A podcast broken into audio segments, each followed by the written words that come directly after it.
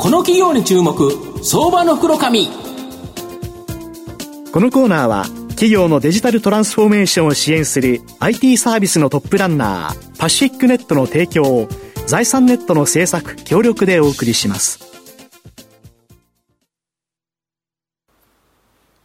ここからは相場の福の神財産ネット企業調査部長藤本信之さんとともにお送りします藤本さん、こんにちは。毎度、相場の福の神こと、藤本でございます。よろしくお願いいたします。新型コロナショックって本当に企業にですね、様々な影響を与えたという形で、まあ今回の会社は非常に悪影響を受けてですね、一時赤字転落するなどしたんですけど、逆に困ったことがあればですね、人間考えるもので、新たな事業をですね、やっぱり作り出すと。いうことで、まあ、そこが非常に好調で、しかも既存の事業、また復活してきたという形で、ちょっと注目できる企業、ご紹介したいと思います。今日ご紹介させていただきますのが、証券コード7063、東証グロース上場、バードマン代表取締役社長の伊達明宏さんにお越しいただいてます。伊達社長、よろしくお願いします。よろしくお願いします。お願いいたします。よろしくお願いいたします。バードマンは東証グロースに上場しており、現在株価1615円、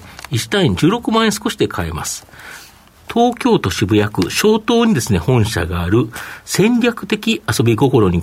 遊び心に満ちたクリエイティブ×テクノロジーで、広告の企画立案から制作までを内製化して、大企業の反則とブランディングを支援する広告関連事業、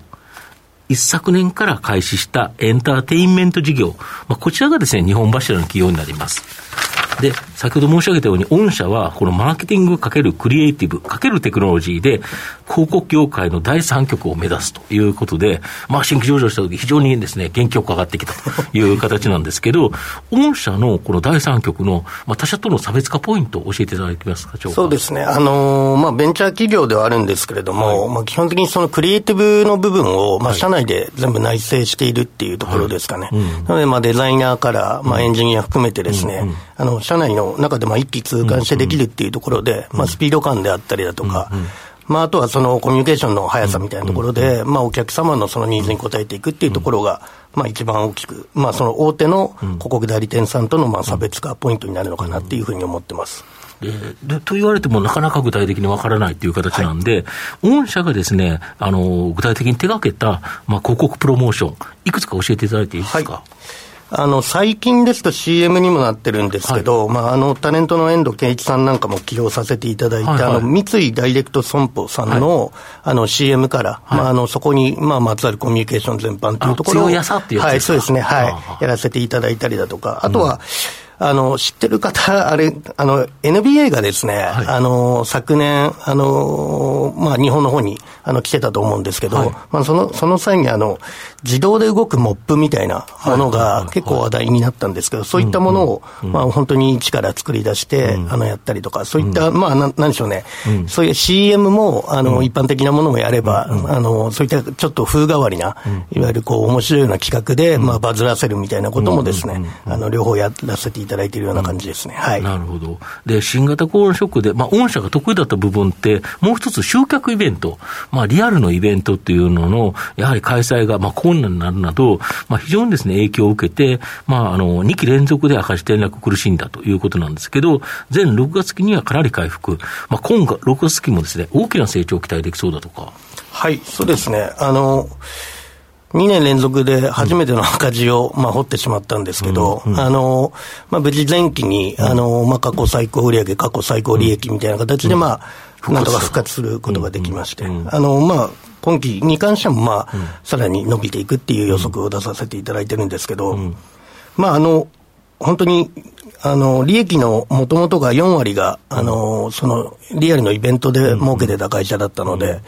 まあ、その点で、あの、コロナも明けて、えー、まあ、そういったリアルのイベントも増えていけば、あの、さらに、あの、そういった部分を伸びていくのかなっていうふうなイメージを持ってます。まあ、5月以降に5類に変わり、そうすると大企業中心だと、まあ、今年の夏から秋ぐらい、ちょっと変わってきそうですよね。そうですね。もうぜひ変わってもらいたいですね。はい。なるほど。で、ただといっても広告関連事業というのは、まあ、お客様である広告主、クライアント、まあ、この意向によってですね、当然大きく影響を受けちゃうという形なんで、まあ、それをカバーするためにですね、一昨年立ち上げたエンターテインメント事業、まあ、これには2つの柱があるということなんですけど、どういうことなんですか、これ？はい。あのー、一つはですね、うん、あのー、まあ、いわゆる芸能事務所さん的な要素で、うんはい、あのー、まあ、マネジメントのアーティストを持ってまして、はい。はい、あの、それが、あの、セブンオーダーっていうグループで、まあ、彼らは、あの、CD を出せば、オリコンの1位とか2位になるような。これ、7人組の男性アーティスト、そうですね、はい。あの、元ジャニーズの、あの、子たちなんですけど、まあ、その子たちが、あの、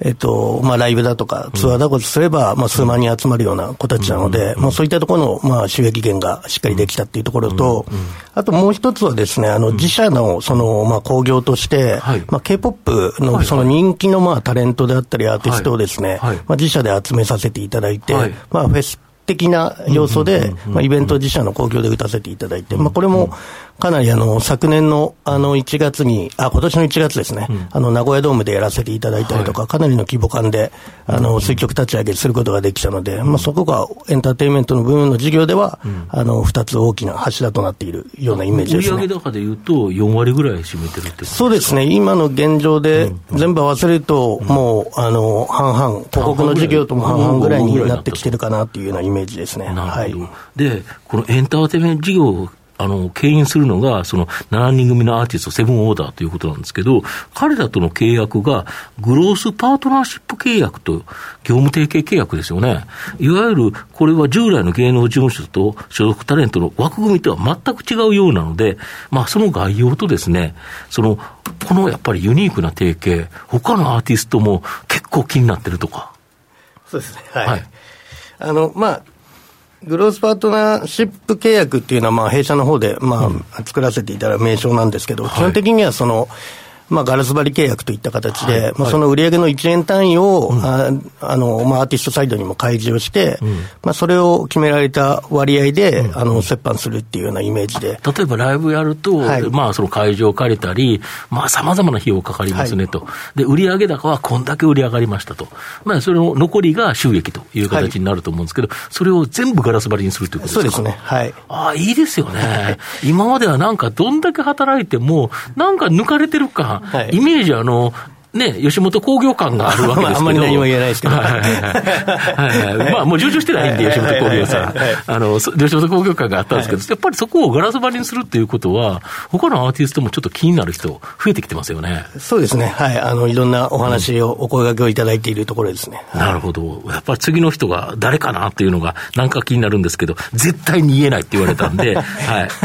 まあ、あの、はい。で、先月のですね、13日に、ヨーロッパ最大規模となる K-POP コンサート、えー、K-FLEX、まあ、これの姉妹フェスの K-POP ラックスの日本国内での、えー、商業権、あ、工業権ですね。工業権獲得を発表されてるんですけど、来期の業績への寄与、かなり期待できそうだとか。そうですね、あのー、まあ、このフェスが、うん、あのヨーロッパで今、10都市ぐらいで開催されているようなものでして、はいはい、であの規模感的には、うん、あの1会場5万人ぐらい集めるようなフェスで。あの出てるあの、うん、その韓国のアーティストも、うん、まあ、そうそうたるメンバーが出てるので、うん、まあ、それの日本で開催できるっていうところでは、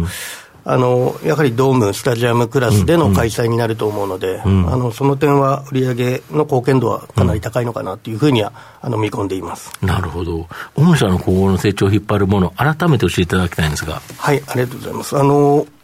まあコロナで苦しんだ会社ではあるんですけども、うん、あのそのコロナ期間中に、まあ、そのエンターメンテイメント事業っていうのを、まあ、立ち上げさせていただいて、まあ、それも、あの、垂直で立ち上がって、で、さらに、あの、今後コロナもどんどん開けてくるっていうところで、まあ、その広告の事業においても、まあ、エンターテインメントの事業にとっても、あの、かなり追い風になるのは間違いないので、あの、ここの2つの事業を、まあ、しっかり、あの、さらに取り組んでいくことで、あの、もう成長は見込めるのかなっていうふうに考えているので、まず、あの、コロナの開けて、しっかりと、あの、そういった部分で追い風に乗りたいなっていうふうには思ってます。やっぱ社名通り飛び立つっていう感じですか？飛び立ちたいですね。はい。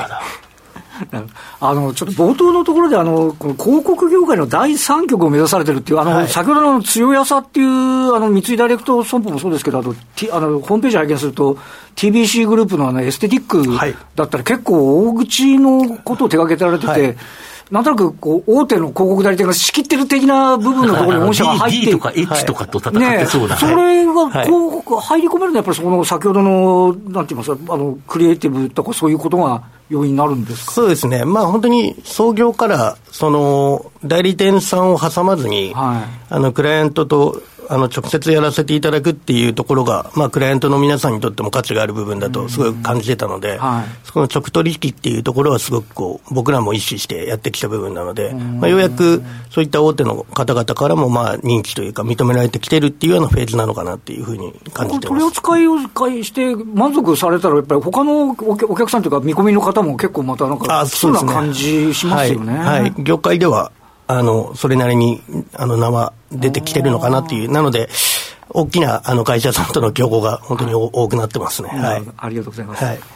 まあ、最後まとめさせていただきますと、バードマンは、マーケティング×クリエイティブ×テクノロジーの力で、まあ、電通や博報堂といった巨大広告代理店と競合する企業になります。まあ、新型コロナショックで苦しんだんですが、広告関連事業は前期に復活。まあ、今6月期も大きな成長を期待できると思います。一昨年から開始したエンタメ事業も、アーティストと対等なグロースパートナーシップという新たな枠組みで、セブンオーダーが大ヒット。今後もですね、新たな大物アーティストの獲得も期待できそうだと思います。また、日本でも大人気の K-POP 分野でも人気が継続するというふうに思います。中長期投資でじっくりと応援したい相場の福の神のこの企業に注目銘柄になります。今日は証券コード7063東証グロース上場バードマン代表取締役社長の伊達昭弘さんにお越しいただきました。伊達さんありがとうございました。ありがとうございました。ありがとうございました。藤本さん今日もありがとうございました。どうもありがとうございました。企業のデジタルトランスフォーメーションを支援する IT サービスのトップランナー。東証スタンダード証券コード3021パシフィックネットはパソコンの調達、設定、運用管理からクラウドサービスの導入まで、企業のデジタルトランスフォーメーションをサブスクリプションで支援する信頼のパートナーです。取引実績1万社を超える IT サービス企業。東証スタンダード証券コード3021パシフィックネットにご注目ください。